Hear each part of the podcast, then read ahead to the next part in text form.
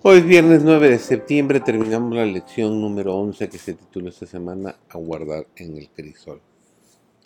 Su servidor David González, iniciamos nuestro estudio de hoy.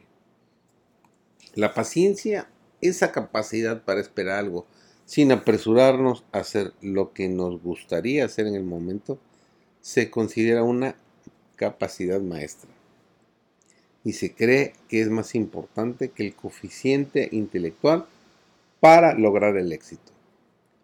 La prioridad de la paciencia fue, por supuesto, destacada muchos años antes de lo que hiciera el libro de Goleman. Mas el fruto del Espíritu es la paciencia, nos dice claramente Galatas 5:22. Es evidente que la paciencia tiene un lugar muy elevado en la agencia, la agenda de Dios para nosotros, si queremos ser cada vez más semejantes a Él. La pregunta es, ¿qué es la paciencia y por qué es necesaria? Simplemente es la capacidad para esperar tranquilamente entre el momento en que algo debe hacerse y en el momento en que Dios decide que debe hacerse. Por lo tanto, la paciencia piadosa es fe en el programa de Dios. Vivir de acuerdo con el programa de Dios es importante. Sin embargo, con frecuencia hay una brecha de tiempo entre el momento en que estoy listo el momento en que Dios lo está, lo cual puede frustrarnos.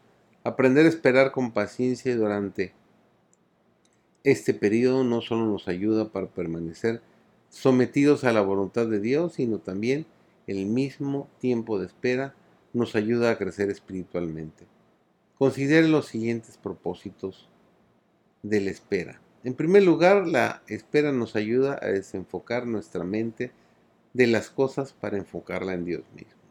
En segundo lugar, la espera nos permite tener una visión más clara de nosotros mismos. En tercer lugar, la espera fortalece nuestra vida espiritual de muchas maneras. En cuarto lugar, la espera desarrolla otras fortalezas espirituales como la fe y la confianza. En quinto lugar, la fe le permite a Dios poner otras piezas en su rompecabezas que necesita terminar primero. Sexto lugar, la espera puede servir para probarnos y crecer nosotros cada día. Y en lugar número siete está esperar. ¿Para qué? Nunca comprenderemos las razones. Esos son los planes de Dios. Ese es el modo como Dios hace las cosas y a nosotros nos cuesta mucho trabajo entenderlo. Cuando nos apresuramos y nos adelantamos al programa de Dios, perdemos de vista su voluntad para nosotros, especialmente cuando estamos en el crisol.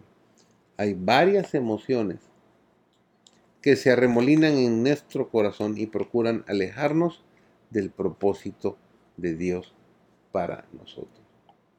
Egos heridos, temores, ambiciones, amor, hay muchas cosas que amenazan desviarnos de la voluntad de Dios para nosotros. Pero el principio nunca cambia. Las emociones pueden ser muy fuertes de tal manera que nos ciegan para no ver las cosas que verdaderamente importan. Pero ¿qué sucede cuando descarrilamos todo y nos salimos del carril marcado por la voluntad de Dios? La gracia de Dios para los impacientes nunca está lejos. La respuesta de Dios hacia Elías es un buen ejemplo de la respuesta divina a sus implacables discípulos. ¿Desamparó Dios a Elías en sus horas de prueba? No. Amaba a su siervo tanto cuando Elías se sentía abandonado de Dios y de los hombres como cuando en respuesta a su oración el fuego descendió del cielo e iluminó la cumbre de la montaña. Mientras Elías dormía, lo despertaron un toque suave y una voz agradable. Se sobresaltó y temiendo que el enemigo lo hubiese descubierto, se dispuso a huir pero el rostro compasivo que se inclinaba sobre él no era el de un enemigo, sino el de un amigo. Cuando nos frustramos mientras esperamos en el crisol, puede ser muy tentador saltar adelante y hacer algo por nosotros mismos para aliviar la presión, pero es muy peligroso saltar adelante para obviar el tiempo de espera, porque entonces puede ser que saltemos adelante de Dios. Solo esperando en Dios experimentaremos la plenitud de sus propósitos para nosotros, como escribió Salomón en Eclesiastés 3:11. todo lo hizo hermoso en su tiempo.